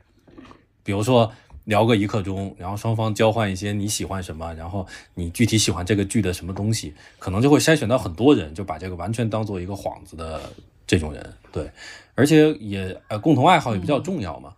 我觉得另外一个，我跟潇潇的看法非常一致，就是必须得线下见面。嗯，我甚至觉得，嗯，如果在线上假设聊了超过一个星期没有见面的话，那这这时候我就会考虑，嗯，以各种方式约出来线下喝咖啡什么的，因为有可能会有可能会浪费时间。就是现实中确实有这种非常无奈的情况，你跟他聊的各方面都很不错，但是线下一见到就是不喜欢。因为这个东西还是挺挺玄学的一个事情，所以我觉得一定要线下见面，线下能够得到的信息量是线上的十倍有余，呃，包括那种整体的观感，还有这个人整体的神态、穿搭，他的信息太丰富了，呃，他不可能只把那个线下的一面展现给你，所以我觉得线下见面可能是最重要的一个办法，嗯，但当然要保证安全啊，在人多的地方，在一个市中心去见面就比较好，打牌吧，打牌也行。对嗯，是的，花姐呢？我觉得其实就是见面之前都要聊的比较透彻。我觉得能够用五十句话去判断一个人，我算过，我大概跟一个人交流的来回的话术大概是多少句，基本上五十句话，我就会判断出我对这个人没有兴趣。因为有的时候你跟一个人说话，就会发现这个人回的非常的 flat，就是非常平，然后没有任何的，比如说观点上没有自己的一些想法啊，或者是戾气很重。或者对很多事情都充满抱怨，这种人我是不会就是在聊。然后第二个是你会看到他对自己和对一些比如说时事啊，或者你们两个讨论的话题，他的是非常 ego 非常强，就觉得自己非常牛逼，想法什么都是对的。那这种其实我也不是很喜欢。但是有的时候你会发现有一些人他很谦卑，就或者说他对你跟他持有相反的意见，他也抱有非常包容。或者是尊重的这种态度的话，我会觉得，哎，他这个人性格还不错。因为可能是我用 dating app 所有的目的都不是去找对象，会觉得无论你跟他是什么关系，哪怕是做朋友，其实要求都是他的人品和性格是你欣赏的来的。见面之前，我觉得从文字上我就能判断出这个人会不会是我不太喜欢的那类人。然后如果他呃是我喜欢的人那类人的话，其实我会就会跟他有后续的就是交流，以及虽然我觉得不是一个必要条件，但比如说用他说，你会发现就是有那种学历比较高的人，他确实素质相对会比较好一点。就它是一个比较普遍现象吧，可能是因为学历高的人，他的经历或者说眼界以及他的素质，其实确实就可能也包含一种共同语言，可能跟你更聊得来。对，嗯，我觉得我是会那种，就是虽然我不一定会找自己这个圈子里面很熟的人谈恋爱，但是如果你是在 dating app 上遇到一个人，你觉得他挺靠谱的，然后你想跟他更进一步的话。通常来说，这个人能跟我匹配，他可能是跟我原来都是，比如说在金融圈的，在互联网圈的。那你在这个圈子里面，你肯定会有那么几个共同好友，然后我会去找这些共同好友去背调一下，就是他的风评怎么样，就是会会做这个，会做一个前期的 pre DD，就是验证一下。如果这个朋友大家会有一些褒贬不一的评价，那我可能就觉得哦，那断掉吧，算了算了算了，没必要。嗯。所以，这个听众里如果有科科跟你们在某个软件上相遇，然后聊过，突然就不回的，可能就是他已经做过背调了。哎，不是，然后发现你不太行。我我，哎，怎么这样呢？对你，你现在就可以懂了。在这儿给我挖坑呢啊！发现这个人口碑不行。但我之前确实有这样的经历，因为我之前的前任基本上都是金融圈的嘛。然后之前我遇到了一个。我觉得聊的还挺好的男生，我我其实有一个判断的标准，就是如果他是做一级市场的，因为我前任基本上是一级市场，然后我加他的好友以后，我会去看我跟他有没有共同好友。如果我跟他没有共同好友，我就觉得这个人不行，就是不在这个圈子里，就说明你知道吗？就你没有共同好友，就他不在这个圈子里。对，我就觉得他会很边缘，或者是他就是一个 nobody。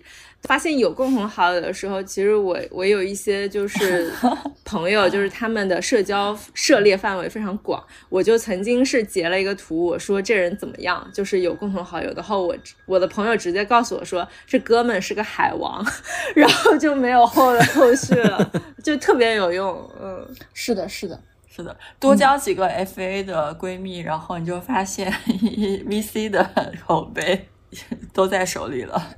就是就其实每一次大家 match 到人的时候，其实聊下来会发现，呃，怎么开场，怎么开始聊天，然后把那个聊天继续下去，然后通过聊天可以高效的了解对方，是所有人的，或是说是大多数人的一个难题。然后大家有什么特别好的实用的建议给到我们的听友吗？科科会聊什么？哎，科科堂发言。科科堂这时候就会第一句话就问他：“你最近有没有吃到什么好吃的餐厅？给我来分享一下。”然后这里面呢，其实因为首先我是一个在吃上面花了非常多钱的人，就是基本上上海的有名餐厅我都吃完了，且我知道就是去吃这帮餐厅大概是个什么样的人。然后如果他给我推一家网红店，我会觉得这个人很没有品味。就是你竟然是 follow 一些人云人云亦云的选择。如果他跟我说，哎，最近没有吃什么好吃，我在想，那你的生活也太贫瘠了吧，对吧？就是，就 就这样。如然后，如果他给我推了一家是，哎，刚好也是在我的红心列表里面的，我会觉得，嗯，这个人有品位，可以聊一聊，对吧？然后你用了这个话题，你就很自然的延伸往下，就是讲到我们刚刚提到的那个点，说你要约出来见面，那你就说，那我们就去吃这家餐厅，对，嗯，哎，这个倒是一个很顺畅的一个方式，值得学习。老蒋呢？嗯，我我觉得为什么我就遇不到科科这样的人，就是我觉得简直是女菩萨了，能能问一个具体的事情让我能回答的东西，然后把这个话题继续下去。大多数的女生可能是得等男的去主动问，呃，问他一些东西，或者是暴露一些自己的。我其实这方面很拙劣，我不太会。一个是看对方的 ID 或者地区或者照片儿。或者简介有没有能够往下延展的比较特别的，还有和我有共同点的地方，这个是一点。但是有时候找不到，找不到的话，我可能更多会聊内，因为我内容消费特别高频，我可能会说你最近有没有看过什么什么。但是我觉得其实一般，其实真的很一般，这不是一个特别好的开场。对，还是听听你们这么说吧。是因为我的问题是分享最近比较有意思的段子嘛，所以大家就是第一步会讲段子，先热一下场，然后大家就会心情会放松一点。然后后面的话，我就可以会从，比如说如果大他是 V 呃金融男的话，我会先从投资标的开始聊，就聊股票啊，然后或者是币啊什么之类的。然后再往下的话，如果我觉得这个人讲话还有点意思，就会聊到工作经历，又再往前求学经历，然后再往前就是感情经历之类的。就是他其实是，哎，肖姐，你上来就聊股票聊币的这个行为很像杀猪盘啊，呃，有可能可能会被当成杀猪，有点震惊哦。是的，就是但是只聊前两个很容易聊成商务剧，就是聊得太平淡了。就比如说最近可能最最近什么一月的行情是什么，二月行情是什么，三月行情是数字经济啊，巴拉巴拉这一堆的时候，你就会是聊不出火花来。对，所以的话，这个我也在想怎么能够更好的优化这一套 SOP 和流程，但是还没有还没有花时间，对我没有花时间去研究。我想听一下发姐的五十句话是怎么聊的啊。其实我我会问很多问题，但我觉得现在这么看的话，我觉得我的问的问题还是比较有目的性的。就我也会问科科的那个问题，就是你最近有没有吃到什么好吃的？然后第一个是看对方的品味，然后第二个是我有我我可能更多的是在打牌德扑上面去问。就我问的问题，我觉得还。挺有用的，就比如说打德扑，我会问你一般打的是多大的。其实这个多大的，你就大概能够了解这个人的一些可以经历的波动范围和他的财务水平。就比如说他打的是什么两块四块的和五块十块的和一百两百的，就是完全不一样的。阶级，你会知道这个人他平常都是跟老板一起打牌，还是就是比如说做二级市场的朋友之间，对，或者就是那种二级市场的，就是那种股票销售拉的那种很小的那种很无聊的局，你大概就能判断出来这个人他平时因为打牌的人他的。真正的很玩的很多的牌友，其实基本上就是他最熟悉和最常社交的一帮人。就我真的认识那种德扑瘾很重的人，他。基本上打那些范围的 range，以及他最好的，甚至是他的饭友，可能都是德扑桌上的牌友。因为我觉得德扑是一种社交行为，就它其实本质上它就是你跟你最好的朋友进行一些互动的方式嘛。所以其实真的打牌，你就可以判断出一个人的呃社交圈啊、财力啊，以及你可以通过打牌，他对打牌一些想法。分析出，就比如说他是一个很松的人，还是一个很紧的人，是一个很谨慎的人，还是一个就是很勇敢，甚至是喜欢刺激的人。其实真的德扑是一个非常好判断一个人性格的方式。就你跟他聊，他对打牌的一些想法，基本上可以判断出他是不是你中意的那种社交相处的那种方式的异性。对，嗯，学习了，学到。我再补充一个，我之前也遇到过那种聊股票的，然后甚至就是有一个特别有意思的经历，是我跟一个聊股票的聊，他最近买的，因为。去年不是储能到最低点嘛，然后他给我分享了一只储能的票，就聊到后面，他告诉我他是这支票的庄，就是这支票的庄家。对，就是就是我当时将信将疑，我当时想的是庄家这么容易遇到吗？然后我就回去问了一个看这个板块的人，然后他就跟我说，他说你见的那个人是不是姓什么？我说是，他说哦，他确实是这个票的庄家，然后就是一个很神奇的意外收获。接着我们刚刚那个往下走，当我们想要把这段 dating app 上的关系把它走向一种很严肃的关系的时候，你们会不会做背景调查？然后会从什么方向来去做背景调查？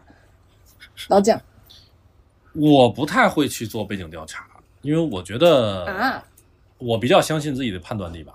线下，我觉得如果他能够完美的骗过我。然后让我都感觉不到异样，都不会有这种想要调查他的心思，那得是什么样的人啊？那被骗了也不冤吧？当做收获一段生活经历好了。另外，我又有什么值得被骗的？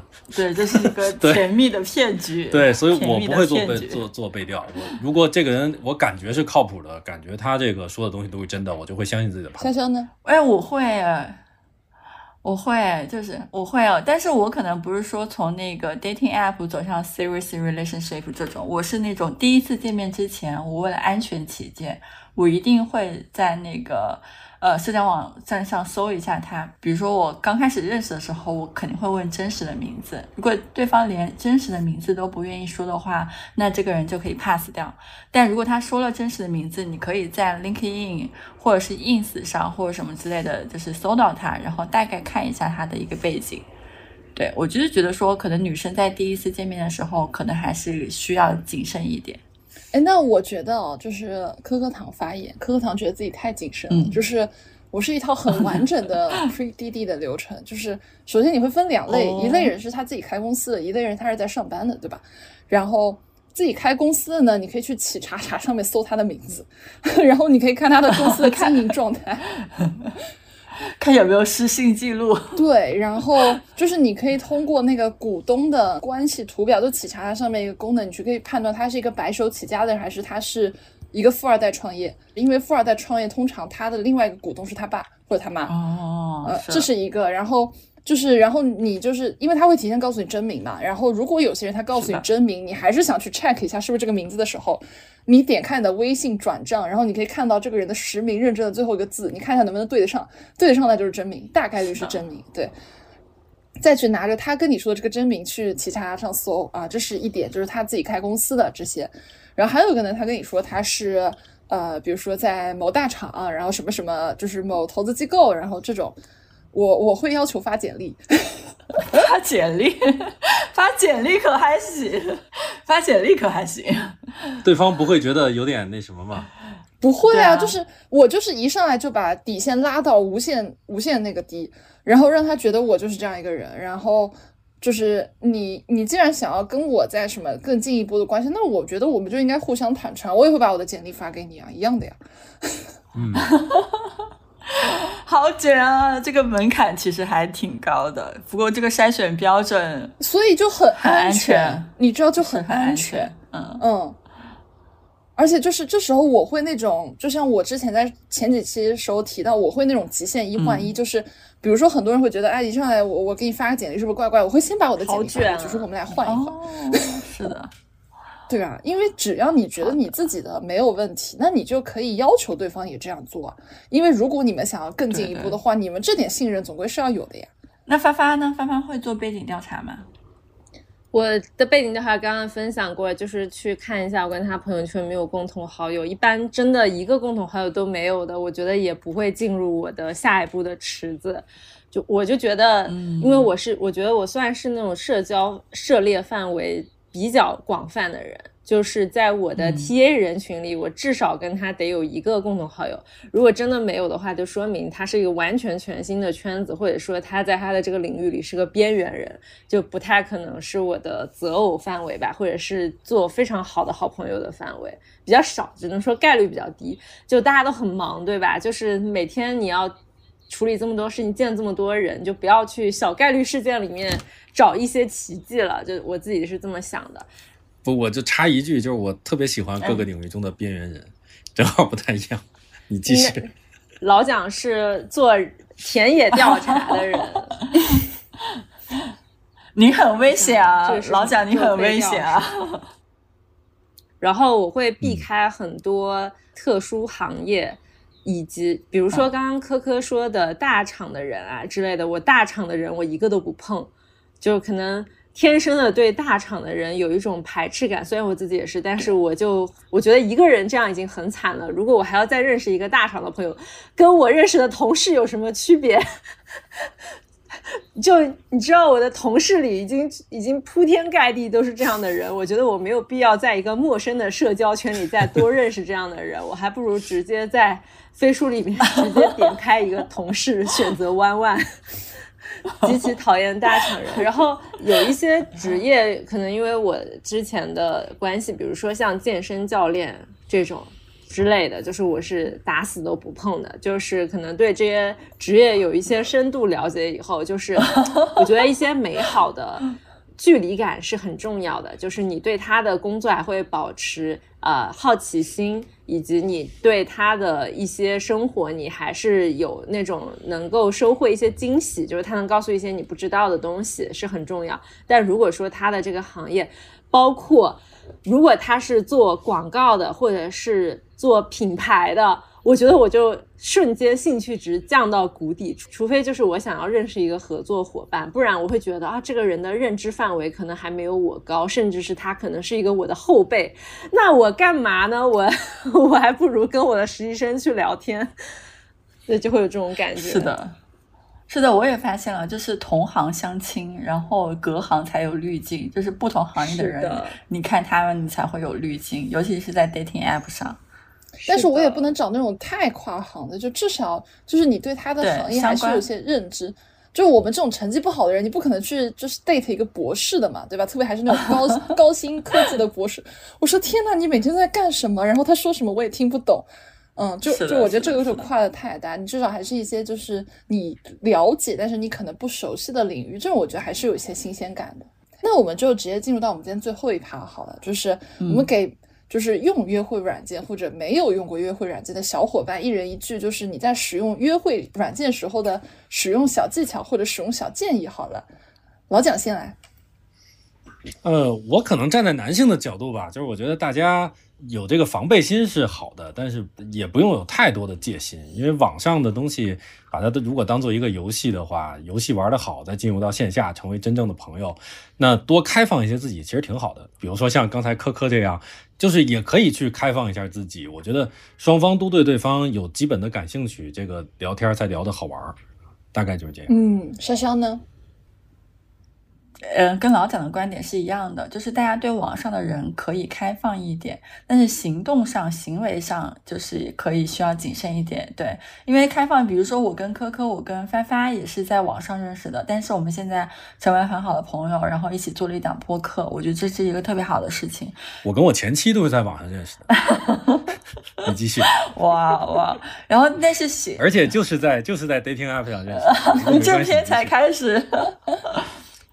然后那个行为上呢，一定要谨慎一点。就是你约线下的话，一定要约，比如说公开的地方，咖啡厅啊，然后就是公共场合，一定要去，就是呃，downside 和 upside 一定要分清，就是 downside 一定要控制住，就是不要去踩那种大雷。不要碰到杀猪盘这些东西，所以的话，这方面要谨慎。那第二个观点就是，我会觉得说，呃，刚刚那个科科也 cue 到了，我昨天晚上其实有一个特别深的感触，就是我昨天晚上紧急刷了一波 dating app 来为我们今天这个场子来找一找感觉，但是。我会发现，大家对线上的人会挑剔很多，然后对现实生活中的人会宽容很多。然后你生活中很很多年的朋友、同事，放在 dating app 上，你都不一定会看得上，然后你会直接擦掉他们。但是这些人其实跟你的关系都很好。但如果你对那些 dating app 上就是非常有滤镜的人，名校毕业、海归，然后兴趣爱好很多，他们就在你眼里，他们可能是那种呃闪闪发光的人。但是这些人拉到现实生活中来中，他不一定是会对你好，以及对你讲义气。你们之间会有相互信赖关系的人，所以就所有的人，我们都拉到现实生活中来溜一溜，就是看这个人是否能够建立起信任和建立起一些好的一些关系互动。嗯，鼓掌鼓掌，太对了，鼓掌鼓掌鼓掌。对，然后我我来发言，可可糖发言，就是。我其实会讲两点，第一点就是大家不要污名化 dating app 软件，就很多人会说啊，你一个女生你玩约会软件，或者说你一个男生你玩约会软件，你就是不好的人，你就非正人君子。哎，我。什么东西啊！我玩我的，就关我是不是正人君子有什么关系啊？对不对？这就是一个，就是你抖音，你玩任何软件，你都可以把它玩成约会软件，只要你想。我跟你讲，闲鱼也可以，抖音也可以，对吧？但是你不要因为这个人，你说啊，什么你你手机里面你有个 Tinder，你有个他说，然后我就对你有有色眼镜，那我就觉得这种对别人有有色眼镜的人，这种人就不要跟他玩了。他这个人就这个人，他格局非常的小，他没有办法接受那么多的多样性，就世界的多样性在他面前看来，他觉得是一个。非正人君子的这样一个行为，我觉得这种不行，你不要跟这种人玩。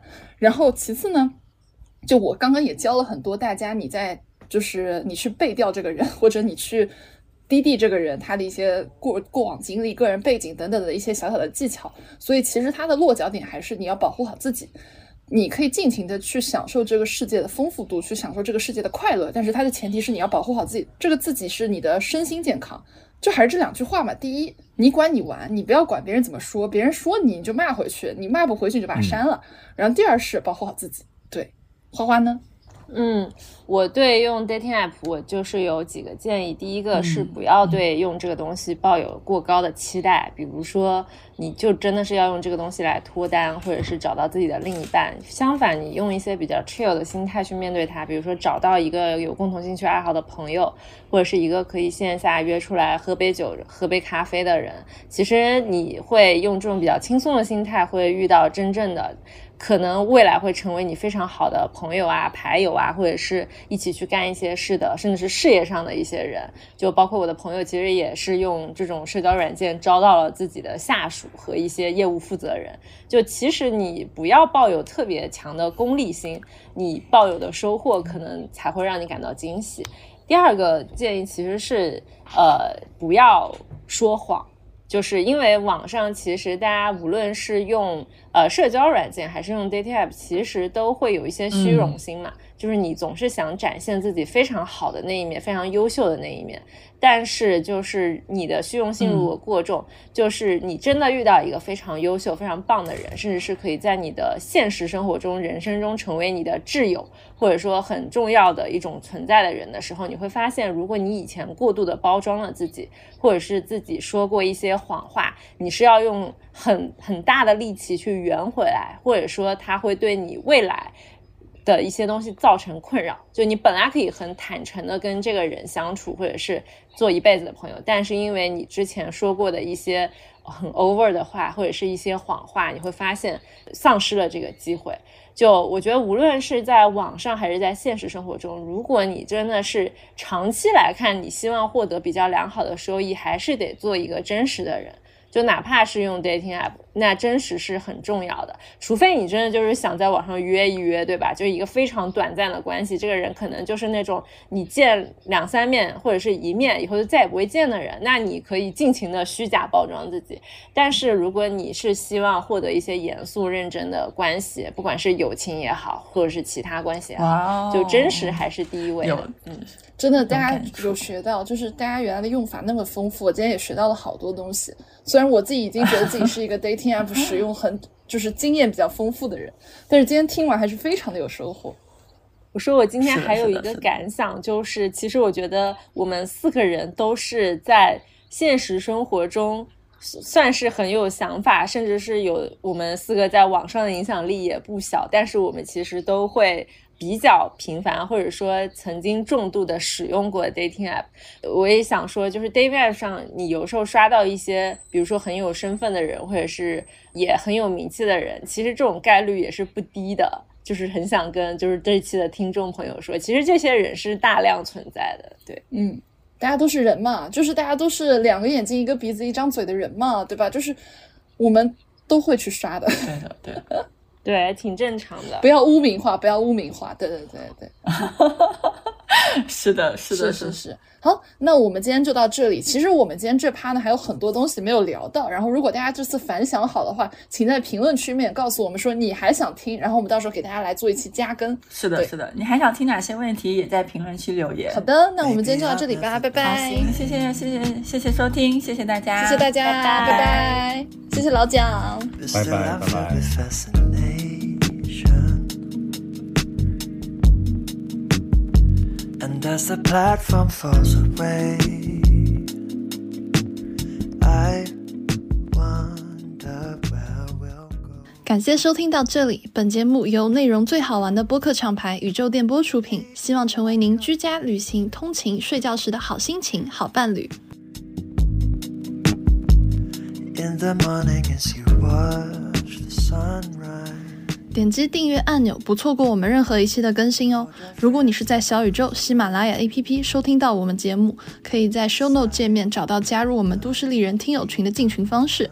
如果你是通过苹果播客或其他平台，可以添加微信号“旺仔颗颗糖”即可加入群聊。我们在群里等你，一起快乐吐槽，一起买买买哦。Could fall in love, have it all chase our daydreams, but here we are, set across from one another on an empty train.